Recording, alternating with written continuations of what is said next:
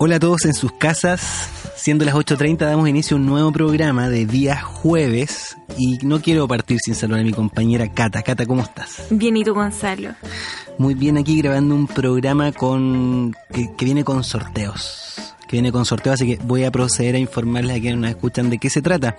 El día de mañana comienza a desarrollarse en el Centro Cultural Estación Mapocho y que se va a desarrollar durante el día viernes, sábado y domingo, el festival MCA, que es Mente, Cuerpo y Alma, que vive su cuarta versión.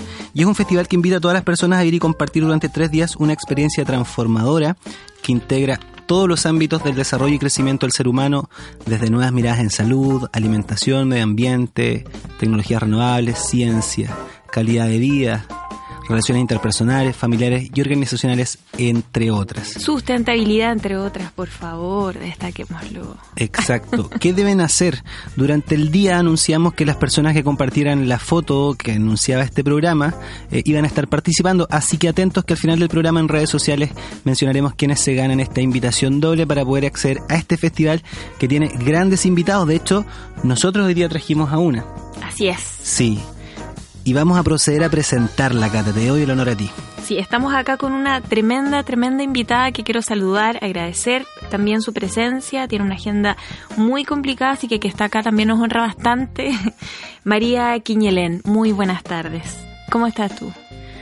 Mari Mari Compuche, eh, Calín.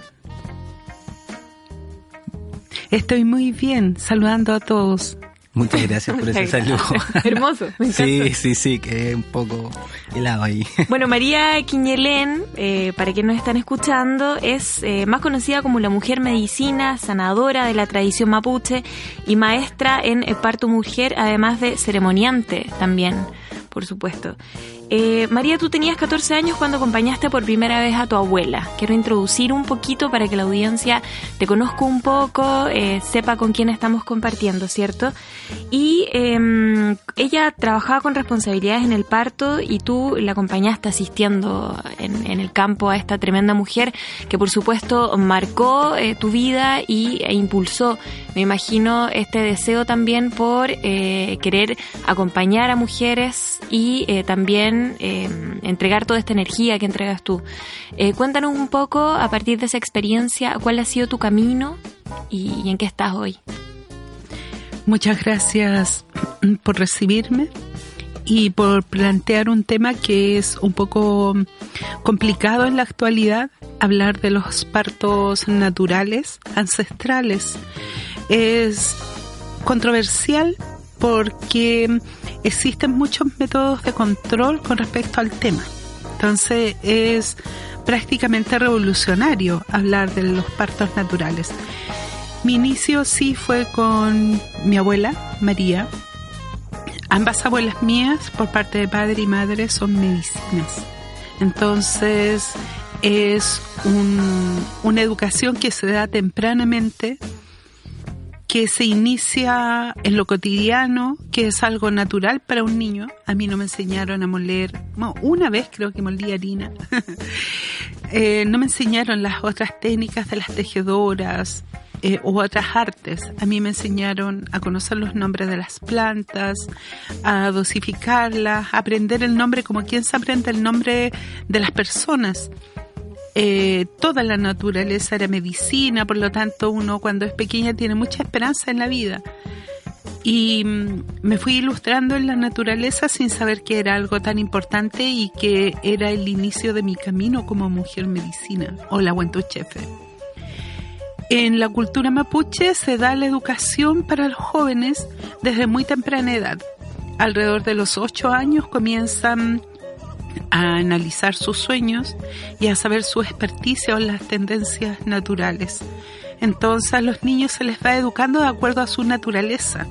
Si es bueno para una cosa, si es silencioso, si es eh, fuerte, si es atrevido, si es metódico, todos tenemos diferentes inteligencias y diferentes tendencias.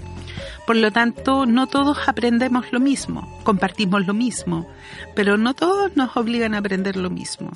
Entonces, a mí me tocó aprender sobre las plantillas medicinales, aprender sobre los sueños, aprender sobre las mujeres, la medicina para los hombres, para las plantas que yo aprendía. Tarde entré al colegio después de los nueve años de edad por lo mismo. Y es un trabajo que es un misterio, que es no es reconciliable, por ejemplo, con la medicina occidental tiene su propia moral y tiene su propia fuerza, tiene su propia cultura. Es un lenguaje, el parto, que les pertenece a las mujeres. Es toda una cultura femenina muy diferenciada del hombre, pero muy complementaria. Por lo tanto, es un tema que estoy tratando de rescatar, recuperando la cultura de las mujeres en, en forma internacional y multicultural, porque en todas partes se da que la medicina occidental nos ha negado el conocimiento de nuestro cuerpo, cada vez aprendió menos de anatomía, cada vez se hicieron más mitos y tabúes con respecto al nacimiento, a la salud, a la menstruación o regla, yo le llamo lunas de las mujeres, con respecto a la muerte y con respecto también a las tomas de decisiones. Son cosas que están vetadas por el sistema occidental para que las personas seamos todos planos y dependamos de autoridades institucionales y seamos em, buenos ganados. Y la mujer, mientras más ganado sea, mientras más piense en masa, es peor le hace a la sociedad. Ya no le enseña a los hijos a tomar criterio, a tomar decisiones, mm. a saber qué, cuándo, cómo. Se despegaron completamente del calendario lunar.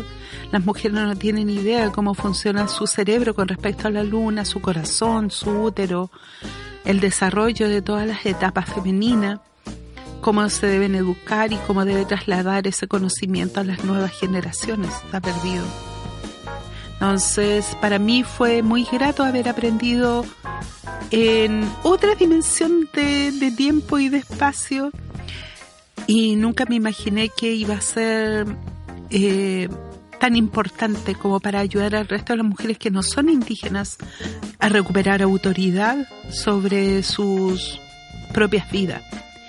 Empezando por ser mujer, segunda por saber complementarse, tercero para saber unificarse, porque se nos ha enseñado religiosamente la competencia, la diferencia, el exitismo, si la niña no se, no se casó con el rey, no, no fue elegida para la vida, no sabe matemática, no tiene idea de por qué le llega la regla, nadie les educa para ser más que para vestirse y parecer mujeres. Pero en sí no son la potencia que somos en el universo, porque en el universo hay solamente dos potencias, masculino y femenino. Y si la mujer es débil en ese sentido, por supuesto que pasan cosas muy graves en la sociedad. Como las que están pasando ahora en la nuestra, dices tú. Como las que pasa en las religiones, como lo que pasa en las políticas, como lo que pasa en las mafias, como lo que pasa en América, que están matando a todas las líderes de voz y de opinión en todos los países. Estoy María, eh, eh, aquí en, la presentación de la cata, y creo que se cruza con lo que tú nos mencionabas, esto de nunca pensaste que tú ibas a ayudar a otras mujeres a retomar o, asumir el poder que tienen en el universo. Esa es la parte ceremoniante que es, eh, me gustaría que nos explicaras un poco cuando la cata te presenta como ceremoniante. ¿Cuál es, ¿Qué es eso? ¿Cuál es tu rol de ceremoniante? ¿En esas ceremonias es donde tú trabajas con las mujeres o son otros los espacios? Soy eh, una ceremoniante familiar de mi love, de mi comunidad, de mi gente, porque a mí me toca hacer eh, los yeyipun o el rezo para los niños de mi familia. Soy ceremoniante porque tengo que pedir permiso para tocar a una mujer en el inicio de nuestras conversaciones para ser madre, los primeros controles. Soy ceremoniante porque tengo a mi cargo un rezo que debo portar para ir transmitiéndolo en cada comunicación con las mujeres. Pero soy mujer medicina, soy educadora social, me toca trasladar la voz intercultural. Eh, soy partera y mm, soy educadora de niños. ¿Cuál es el espacio en el que tú les devuelves el poder a las mujeres? En todas las etapas. En cualquiera de estos. Desde que son pequeñas. Desde que la mamá se prepara para nacer, limpia su útero, eh, conoce sus reglas, conoce sus lunas, eh, cuáles son las características del año eh, de acuerdo a las gestaciones, porque se nace en calendario solar, otoño, primavera, verano, y se gesta en calendario lunar y se nace después de nueve lunas justas. Por lo tanto, es algo que uno tiene que estar entrenando a las mujeres para que ese bebé eh, que ha nacido conmigo, que son apenas más de 700 niños, 730 y tantos niños que han nacido conmigo, que son niños que han nacido en partos libres. Libres porque la madre los liberó con su dolor. He tenido más de 300 partos de acompañamiento que entrego a los hospitales para que vayan a parir las mamás o en clínicas. Y después las mismas matronas me dicen, llegó excelente, se portó como una niña, se portó súper bien, eh, estaba preparada para el parto. Entonces, eh, las mujeres necesitamos recuperar un poder que se ha ido destruyendo y cada vez somos hijos de madres más destruidas. Por lo tanto, eh, el universo humano va en decadencia por eso.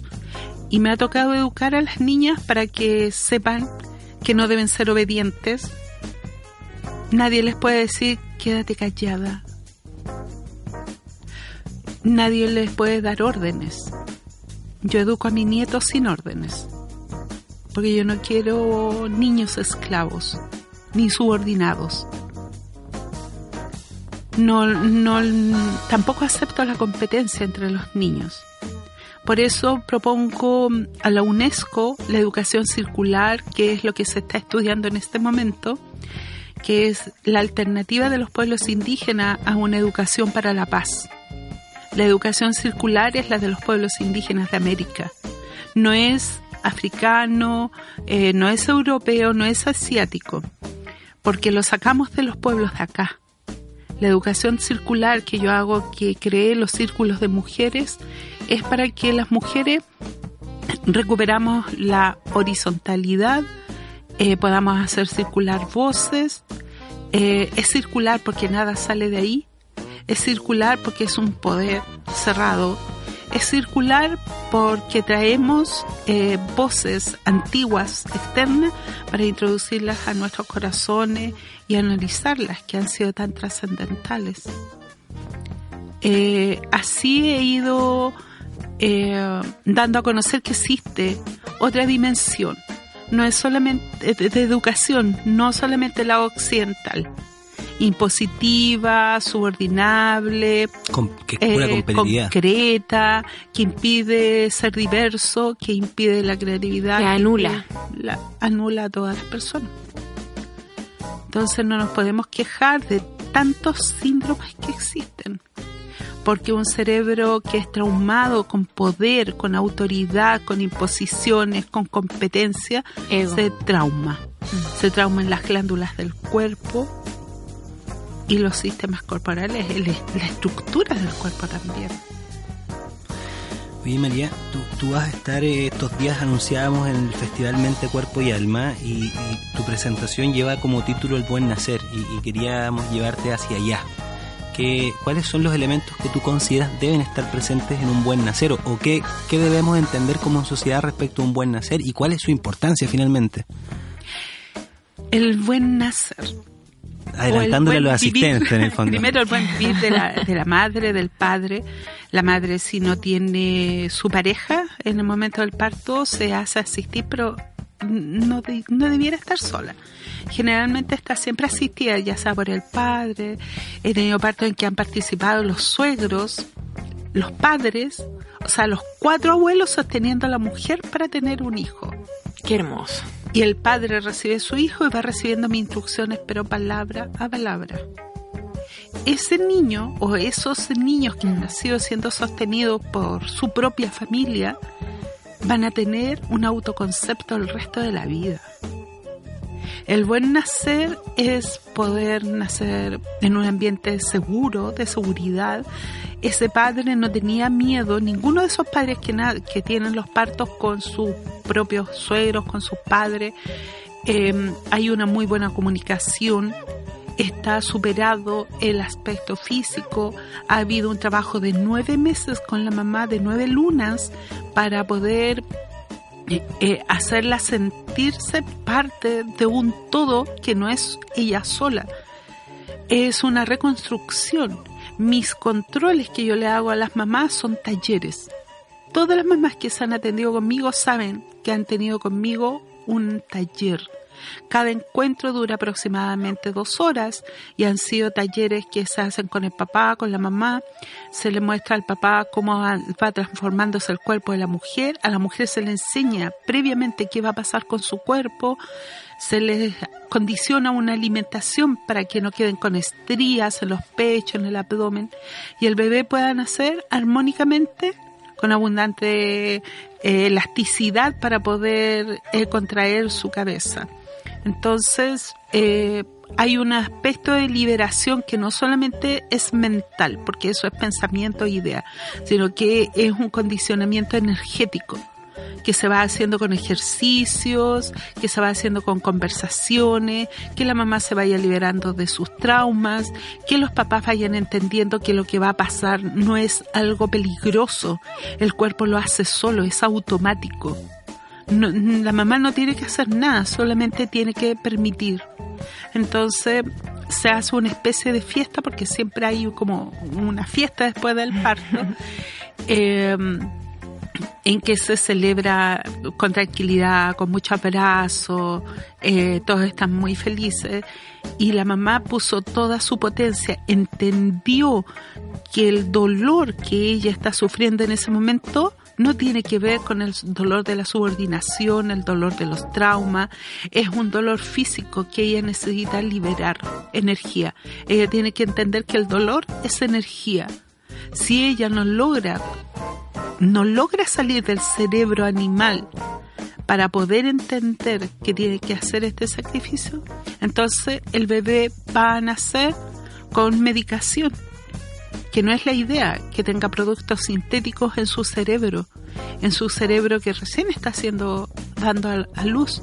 Entonces, la mujer hace todo su esfuerzo. Tengo muchas mujeres que han sido muy, difícil, muy difíciles de parir, pero se les ayuda de la mejor forma posible.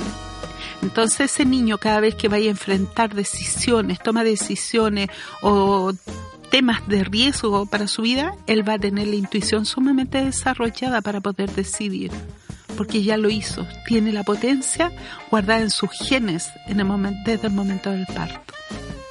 Potente. Qué maravilla. Bueno, ustedes se preguntan con quién estamos hablando. Estamos hablando con María Quiñerén, eh, mujer medicina, sanadora de tradición mapuche y maestra en parto mujer, además de ceremoniante, que va a ser una de las eh, de las tantas expositoras que este fin de semana va a reunir el Festival Mente, eh, Cuerpo y Alma.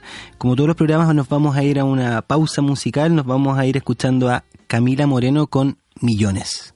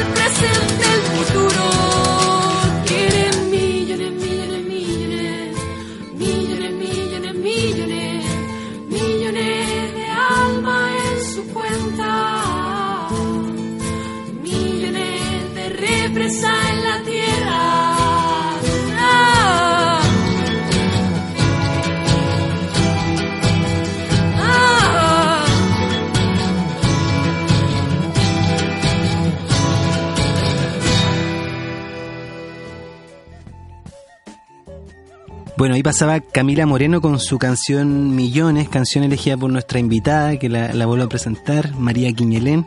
Eh, María, eh, antes de irnos a la canción, habíamos empezado a hablar de esto que vas a abordar en este festival este fin de semana, que era el buen nacer. Eh, pero antes también mencionaste que hoy día tú como mujer medicina, como mujer mapuche, estás inmersa en, una, en la sociedad occidental eh, y estás acompañando a mujeres que no son solamente de, de tu pueblo originario. Y ahí va la pregunta, ¿cuáles consideras tú que son las principales diferencias eh, que tiene la cosmovisión mapuche respecto al nacimiento en comparación con eh, una mujer occidental o, las necesidades de esa mujer y las expectativas son las mismas? ¿Cuál- ¿Cuáles son las principales diferencias? La capacidad que tiene la mujer originaria es la capacidad que tiene su pueblo. El hecho de mantenerse vivo, eh, tener identidad, eh, soportar, hemos soportado y hemos resistido cientos de años un sistema impuesto sobre nuestro territorio.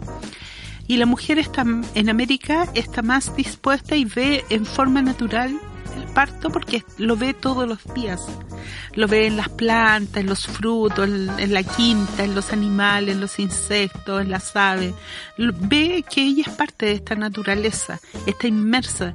Es una femenina más entre los árboles, las montañas, los insectos, los animales. Somos una cadena. Y, em, sabe que su cuerpo está hecho para parir. Por lo tanto, la disposición mental, emocional, física, eh, con un gran sentimiento es otro. Cuando una mujer indígena o, o originaria está pariendo, está pariendo América. Y se la puede.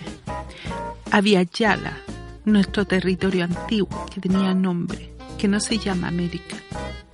Cuando nosotros eh, atendemos a una mujer occidental, tenemos que enfrentar sus miedos, sus traumas, está, desconectada de la naturaleza, se vela más por el aspecto higiénico que por, y, que por otros aspectos. En el parto eh, de una mujer sana, yo atiendo mujeres sanas de preferencia, eh, tienen algunas cosas metidas en la cabeza que no son naturales y propias de la mujer, como por ejemplo algunos aspectos no hacerse responsable de la crianza de los animales para el consumo de la familia. Entonces, al renunciar a ellos hacen veganas y las veganas tienen más tendencia a las hemorragias, a tener eh, una placenta creta o adherida eh, por la búsqueda de la proteína. Entonces hacen más difíciles los partos. Eh, sufren más anemia, tienen menos colágeno, menos proteína y menos vitaminas de regeneración celular. Por lo tanto, hay una gran, gran, gran diferencia. La mujer indígena no está preocupada del aspecto estético físico, sino que de su presentación. Eh, no es lo mismo, eh, no es la misma educación, no es la base, la base fundamental de la mujer indígena es ser eh, la guerrera de su vida, es ser la sacerdotisa de su complementación, es ser la, la gran convocadora de amor por su familia, es la gran defensora de su alimentación. Y cada vez que me toca ir con mi gente y, los invitados, porque hay mucha gente que colabora con las comunidades mapuche, gente buena. No son los terroristas del extranjero, no, son gente inteligente, estudiado, de buen corazón y que valoran nuestra cultura, nos acompañan en la comunidad y se dan cuenta de esta realidad. Por lo tanto, las, las diferencias eh, eh, de conocimiento de los pueblos originarios es diferente a la intelectualidad de la mujer occidental, que necesita mucho más recursos, mucho más dedicación, mucho más entrenamiento, mucha información y mm, emocionalidad. En cambio, la mujer originaria necesita más seguridad. Dice, yo puedo, acompáñame. Y uno ahí está, eh, acompaña. Acompaña. En cambio, con un parto occidental uno se transforma poco menos que la mamá.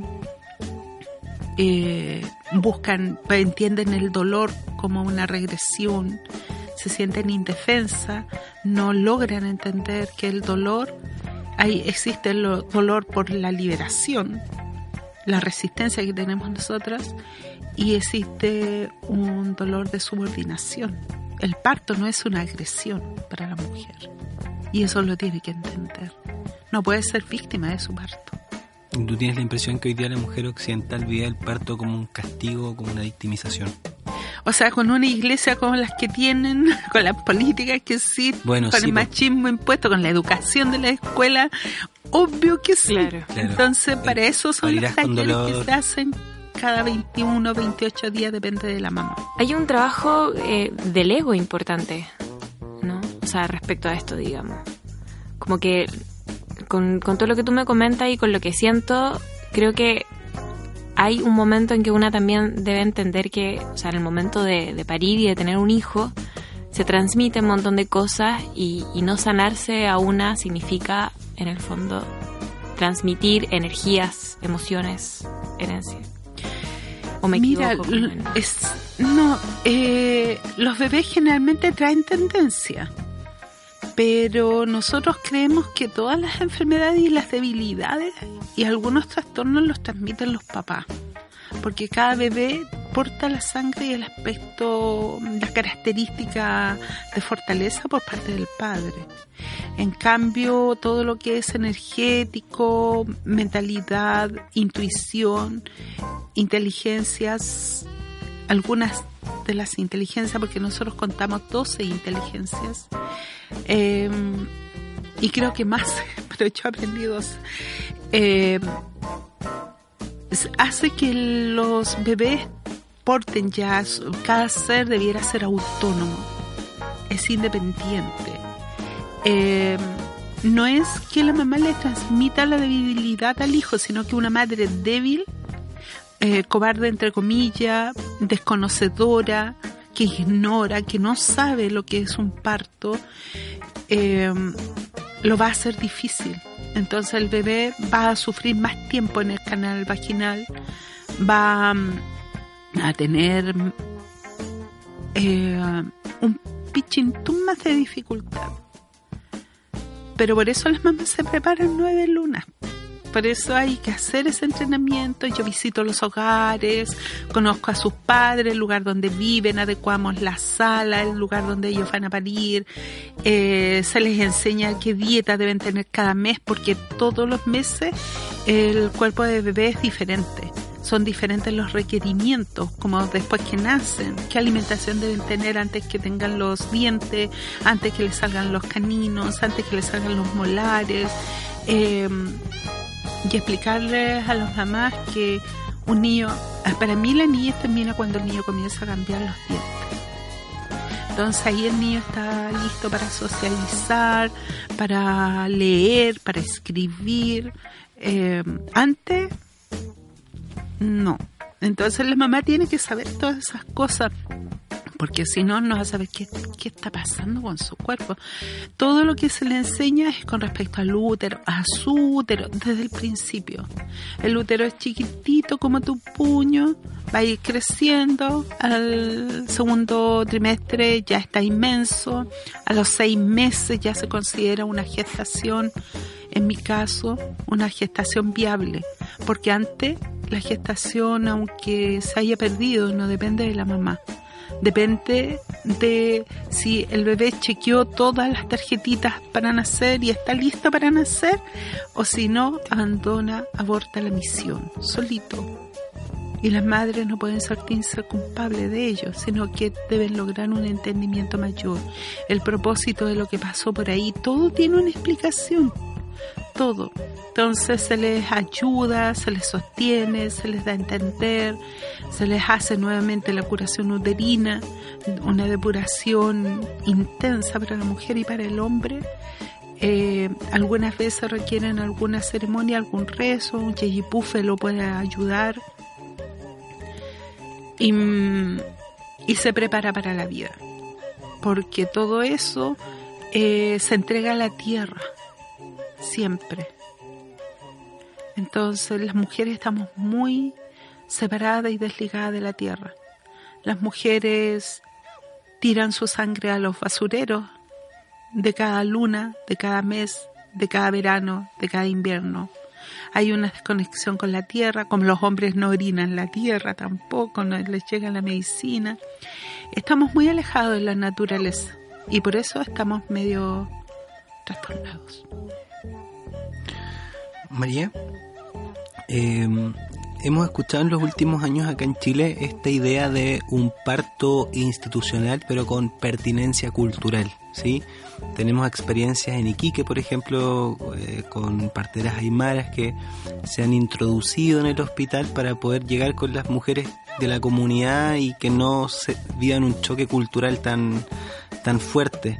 ¿Hay experiencias con el pueblo mapuche en el sur igual? ¿Conoces tú experiencias en las que esta pertinencia cultural se logra igual o, o el choque sigue ocurriendo en... Bueno, yo soy fundadora de ese movimiento en el norte. Estuvimos trabajando en los seminarios y congresos que realizó el doctor eh, René Castro. El, el señor Patricio Soto, que fue quien hacía los congresos de partos naturales en Iquique. Él es obstetra. Y desde ahí en adelante conocí a las parteras del norte con quienes tuvimos una linda relación y yo las invito y les traigo a las universidades o a, diferentes congresos donde tenemos exposiciones para que las conozcan, porque las parteras estamos vivas, no nos hizo desaparecer la dictadura militar. Estamos vivas, sobrevivimos, estamos aquí, estamos entregando nuestro conocimiento, estamos fortaleciendo la memoria femenina, estamos haciendo recuperación de saberes ancestrales. Eh, se hace en el, mundo mapuche. También hay una recuperación, una intraculturización, una recuperación también de saberes que se está llevando a efecto en Chile como en Argentina, con los hospitales interculturales y la promoción de, de la partería natural nuestra. Porque el hijo que nace en comunidad, ya sea del norte o del sur un hijo que nace en Rapa Nui solamente puede defender su territorio. Por eso es tan importante. Si voy a defender la tierra, tengo que nacer donde vivieron mis padres. Tengo que, tengo que nacer y me tienen que parir ahí. Yo no voy a ir a defender un hospital. Yo no voy a ir a defender el Ministerio de Salud. Yo tengo que defender mi naturaleza porque ahí yo nací y con mayor razón ahora escuchando desde tu mirada estas experiencias son exitosas, son un parche curita en un sistema de salud que en general no integra otras miradas.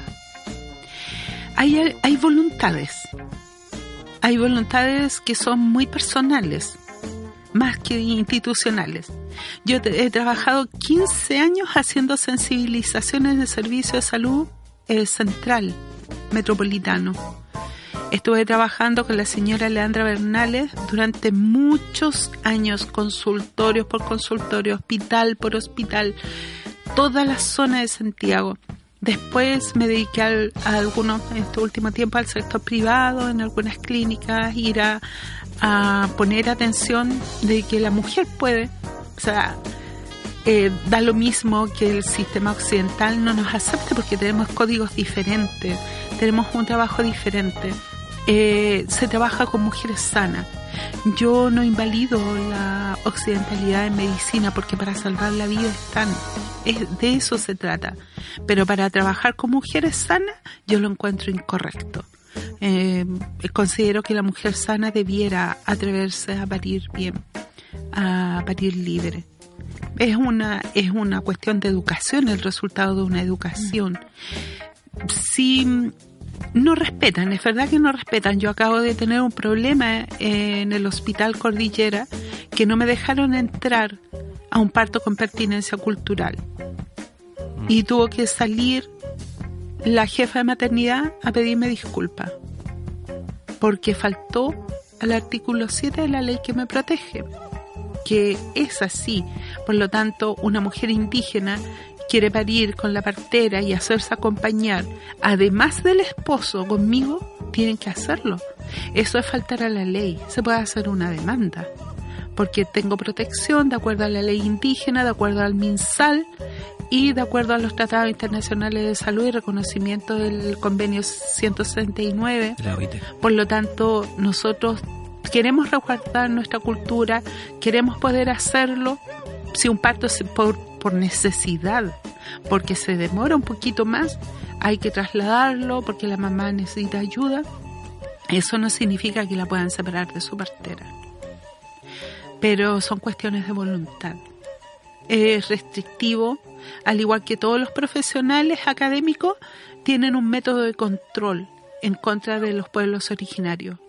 Y es muy difícil vencer esa barrera, tanto en la educación, en la escuela, donde no permiten que los niños vayan con el pelo largo, donde no permiten que los niños usen su vestimenta, eh, donde no permiten que las profesoras tengan su vestimenta, donde obligan a ciertos eh, actos que, que, no nos respetan. Se puede cantar la canción nacional, pero no se puede cantar en Mapudungun nuestros cantos naturales. Entonces, celebrar el Año Nuevo, por ejemplo, en los colegios, pero sí se celebra el Conejo de Pascua. Entonces, son incoherencias eh, esquizofrénicas de la sociedad que nosotros estamos dispuestos a decir quiénes son los enfermos y quiénes son los que queremos estar bien. Es una lucha constante. ¿Y cuánta energía hay dedicada a eso? ¿Cuánta- Toda la vida. ¿Y de dónde se obtiene esa energía, María? La sostengo y se me renueva cada vez que una mujer puede. Ah, entonces está llena de energía. llena de energía. Otra cosa que hemos escuchado nosotros en el último tiempo, estoy tratando de hacer el cruce con la occidentalidad, eh, es, sabemos que los pueblos originarios durante harto rato estuvieron eh, batallando a algo que también me imagino que desde la mirada de usted era una falta de respeto tremenda respecto a sus tradiciones, que era la recuperación de la placenta para fines ceremoniales. ¿no? El pueblo aymara tiene una, tiene una mirada de la placenta, el pueblo mapuche tiene otra mirada de la placenta, eh, pero en esta en esta batalla que se estuvo dando durante años por recuperar esta placenta que era considerada un residuo, o sea, se iba a la basura, eh, que imagino que para ustedes era una, una agresión enorme.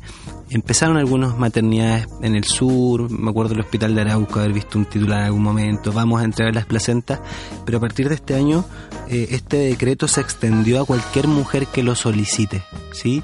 Me gustaría que nos expliques primero en el pueblo mapuche cuál es el valor que tiene la placenta y, y qué opinión tienes al respecto de que se haya occidentalizado esta entrega de, de la placenta. Mira, Con honestidad brutal. uy, es difícil tu pregunta porque me vas a hacer hablar de algo que es un poco, eh, poco tratado en público. Ah, ya. Eh, la placenta tiene un valor inmenso para nuestros pueblos originarios en toda América.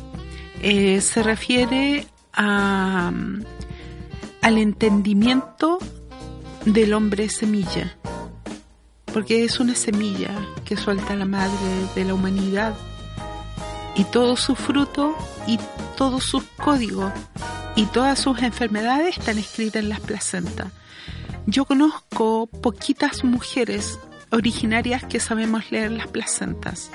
Entonces a mí me toca decirle a las mamás eh, las enfermedades, la- las tendencias a enfermedades que trae su hijo y cómo lo debe cuidar y proteger. Si la placenta está sana y la mamita se ha cuidado, es pequeña, es sana, eh, no hay grandes problemas, pero si la mamá eh, tiene una placenta grande, está llena de residuos tóxicos que el bebé ha desechado o no, no acepta. Eh, hay zonas que de la placenta que están eh, que son un patrimonio de la humanidad, que es el cordón umbilical. Ah, y eso es la primera vez que lo que lo digo. Que, es un patrimonio de la Es humanidad. un patrimonio de la humanidad. Nos pertenece a cada cual. Nuestro ombligo de las placentas a nuestro vientre. Y eso debiese estar tan regido y protegido por una ley que eso le pertenece a cada cual, porque es su seguro de vida para el resto de la vida. Frente a cada enfermedad brutal o catastrófica, es una posibilidad de medicina. Yo siempre entrego el ombligo, siempre, todas las veces he entregado el ombligo de los bebés. La placenta es una gran información. Se pesa, se revisa, se ve cómo salió el bebé, porque también son características. Si el bebé nació velado, con velo, si aparece mantillado, que trae como capa la placenta, si la rompió en forma lineal, si hubo un- una rotura de explosiva, eh, el olor y todo eso tiene un código. Por lo tanto, es de una importancia máxima. O sea, una partera se caracteriza por ese conocimiento. Eh, con respecto al mundo occidental, eh, se ha aprendido también. Nosotros no nos comemos la placenta. La placenta para nosotros se vuelve a la tierra. Ese es un mito grande que acabas de derribar, yo creo, porque No se come la placenta. Nosotros, yo no conozco una mujer indígena, mi abuela con todos los partos que hizo jamás, el, o si no, no existiría la ceremonia de la placenta. Perfecto. El la ceremonia de la placenta la hacen los hombres de la familia cuando nace el bebé. Entonces, es una diferencia muy grande. Primero, porque la placenta está llena de toxinas. Muere rápidamente, se descompone, podría hacer daño. Para poder consumir la placenta, la mujer debe estar completamente sana. Yo trabajo con mujeres sanas. Eh, la tuberculosis, el HIV, eh, la enfermedad de transmisión sexual, todas, que son muchísimas, centenares, eh, los oncos, eh, los estreptococos, eh, muchas enfermedades que existen que pueden eh, multiplicarse rápidamente a minutos de nacimiento. Por lo tanto, lo único que queda incólume es el cordón. Y eso es lo que se guarda. Ahora las mujeres yo mm, no lo sé, porque yo no sé lo que hablan cuando hablan de medicina del placenta, porque lo desconozco. Probablemente me falta estudiar o por- probablemente me faltan conocimientos. María, Pero- quiero entender lo del cordón. Se guarda el cordón, pero ¿cómo? O sea, por ejemplo, no sé, yo yo de hecho tengo un pedacito que papá, pero me imagino que no es eso, digamos. Pero se supone, uno pasa el cordón entero, ¿cómo? Cuéntamelo. Claro, yo pues, le paso el cordón entero a las mamás. pero con, con la finalidad de guardarlo solamente y que uno y, y que después eh, la hija o el hijo lo, lo tengan en su poder es como, como un quiero entender es como Casi una especie de amuleto energético del mundo lo portan eh, como Ya. un amuleto de eso te iba a preguntar un amuleto de poder como energético no es co- No, no medicina. medicina. Así como en la orina, así como el ombligo.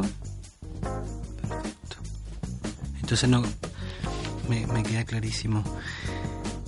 Bueno, estamos en el programa. Ha sido un programa que nos ha dejado bien. Bueno, estas conversaciones son así. Intenso. Estamos hablando con María Quiñelén, mujer medicina, sanadora de tradición mapuche y maestra en parto mujer que va a estar eh, a partir, que va a estar en un evento que comienza mañana en la estación Mapocho, que es el Festival Mente, Cuerpo y Alma, que vive su cuarta edición. Tú estás el día domingo, ¿no es cierto? A las 3 de la tarde. El día domingo a las 3 de la tarde. Y vas, vas a hablar de estos temas, vas a hablar del buen nacer y del buen vivir justamente.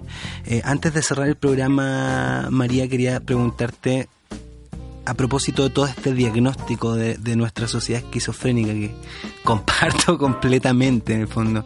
¿Cuál es tu mensaje para el mundo occidental, para nosotros en el fondo que, que estamos inmersos en esta esquizofrenia, que no somos conscientes de esta esquizofrenia y que tampoco tenemos raíces que nos digan, hey, te falta naturaleza, te falta volver a ver estos procesos que han estado siempre delante de nosotros, pero que finalmente le hemos, le hemos entregado, hemos entregado el cuerpo y hemos entregado estos procesos naturales a terceros. Eh, si pudieras resumirlo, ¿cuál es el mensaje que desde, desde el poderoso pueblo mapuche puedes entregarle a quienes nos están escuchando, que son mamás, papás, que mamás o futuras mamás, papás o futuros papás? Mira, mm, yo creo que los eh, padres debieran enseñarle a los hijos a tomar decisiones, primero. A saber que la autoridad no son los carabineros, es el mismo en sí. A enseñarles que las leyes eh, son normativas para vivir en una ciudad, pero hay leyes que se llaman criterios, que está compuesta de principios y valores. Cuando nosotros aprendamos el respeto y sepamos que estamos viviendo en un mundo multicultural, porque no somos chilenos, porque no somos eh, castellanizados, no hablamos solamente español, porque hay muchas formas de hablar, porque hay muchas formas de vivir, y eso se tiene que respetar el día que dejemos de asombrarnos por las noticias y empecemos a poner nuestra mentalidad en acción y menos pensar, sino que más voluntad en hacer, eh, este mundo va a cambiar. Porque la mujer también va a verse obligada a vivir con la naturaleza y el hombre a construir sus límites que no son los límites occidentales de yo vivo aquí de la puerta para adentro. Yo vivo en la tierra, yo vivo en Santiago, yo vivo en América. Mientras no tengamos esa amplitud mental, estamos condenados a seguir teniendo muchas enfermedades graves psicosociales. Y colectivas. También. María, yo me gustaría preguntarte eh, en nombre de muchas mujeres que estoy segura de que al escuchar este programa y, también antes de eso, digamos, escuchándolo probablemente por, por querer escucharte a ti, eh, quisieran eh, de repente tener o algún encuentro contigo o contactarse de alguna manera para poder eh, llegar participar de estos círculos participar claro de estos círculos de mujer que, que nos habías comentado también anteriormente eh, ¿cómo, ¿cómo se contacta uno contigo? Mira, tengo un teléfono eh, celular que está a disposición las 24 horas, los 7 días. Tremenda. sí, eh, que tiene WhatsApp y que pueden enviar. ¿Y puedes darlo? Me encanta. Sí, es Por el favor. 99 485 2907. Buenísimo. Es, eh, es un teléfono que mm, me ha servido harto para comunicarme con las mujeres que me llaman porque quieren inaugurar sus círculos, me invitan a los círculos que están haciendo. De hecho, todos los meses he tenido que viajar para hago los círculos de luna nueva en Valdivia, los círculos de luna creciente en La Serena, los círculos de luna llena en Santiago y los círculos de luna menguante en Coquimbo. ¿Cuál es el próximo círculo que viene? ¿Está Eh, agendado o no? Ahora sí, para ¿Sí? el 21, el 23. De septiembre, Sí, eh, ese va a ser en Valdivia, ese es el próximo. en Valdivia. Sí. ¿Y el próximo Y el próximo círculo es este domingo en la mañana, antes de mi exposición en el Cerro Ah, Blanco, Aldea ya. de la Paz. Perfecto. María, queremos agradecerte tu presencia en el programa. muchísimas gracias por venir a visitarnos. Gracias, ha sido María. un placer hablar contigo. Me pueden encontrar en, en internet también con mi nombre, María Quiñel. En, en una página personal, en Facebook, en Saberes Femeninos es mi página. saberesfemeninos. Saberes femeninos. Punto CL. punto Saberesfemeninos.cl, ahí pueden encontrar a María Quiñeren entonces. Muchísimas... Eh, Dime. Muchas gracias. Trael Tomai Compu Lamien. Trael Tomai Lamienes. Eh, Ante Mañumun. Trael Tomai. Me estoy despidiendo de toda mi gente y de ustedes, de todos. Muy agradecida por permitir esta palabra. Gracias, a ti por- Gracias, María. por venir a nuestro programa. Gracias, gracias de corazón. Sí, bueno, Cata, nos despedimos recordándole a nuestros auditores y auditoras que este programa y todos los anteriores los pueden escuchar en formato podcast en nuestra página www.agu.fm y que también nos pueden encontrar en redes sociales como arroba radioagu en nuestro Instagram, Twitter y YouTube. Y recuerden también que en la aplicación de celulares para Radio TuneIn nos pueden encontrar como la fórmula perfecta, al igual que en iTunes desde hace algunas semanas. Así que, Así es. Nos pueden escuchar en todos lados, en sus celulares, en sus eh, computadores, camino a la pega en el auto. en sus tablets, en el auto, en todos lados. Y además eh, pueden compartir los links también, que eso también es importante, es la magia de lo digital. Así es. Dicho todo esto, agradecemos a las personas que siempre nos acompañan, Francisco acá en el, mismo. en el auditorio. Y bueno, hasta un próximo programa el día jueves. Nos vemos muy prontito. Chau, chau.